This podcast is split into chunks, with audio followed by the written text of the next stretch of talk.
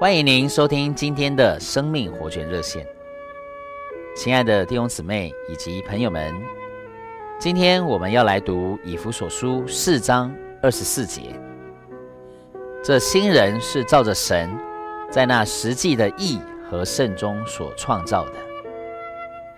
弟兄姊妹，当你在向人传福音，或是与朋友交谈之间，是不是会听到类似的话？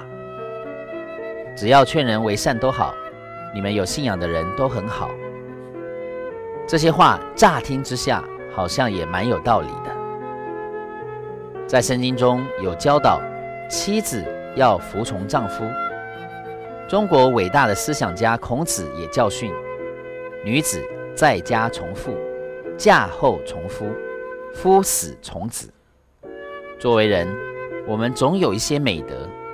但是这其中的分别，就是以弗所书四章二十四节所说的“圣”这个字。照着孔子教训而有的服从中，没有基督的味道，也没有神的彰显。但是，一位在主里的姊妹，若在灵里被充满，因着这充满而服从丈夫，在她的服从里就有一些基督的味道。在他的服从里，有神彰显出来了，这就是圣。亲爱的弟兄姊妹们，在我们的美德里，还需要有基督的味道和神的彰显。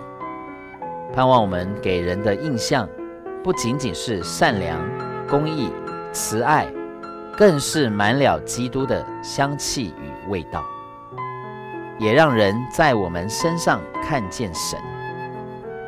谢谢您今天的收听，我们明天再见。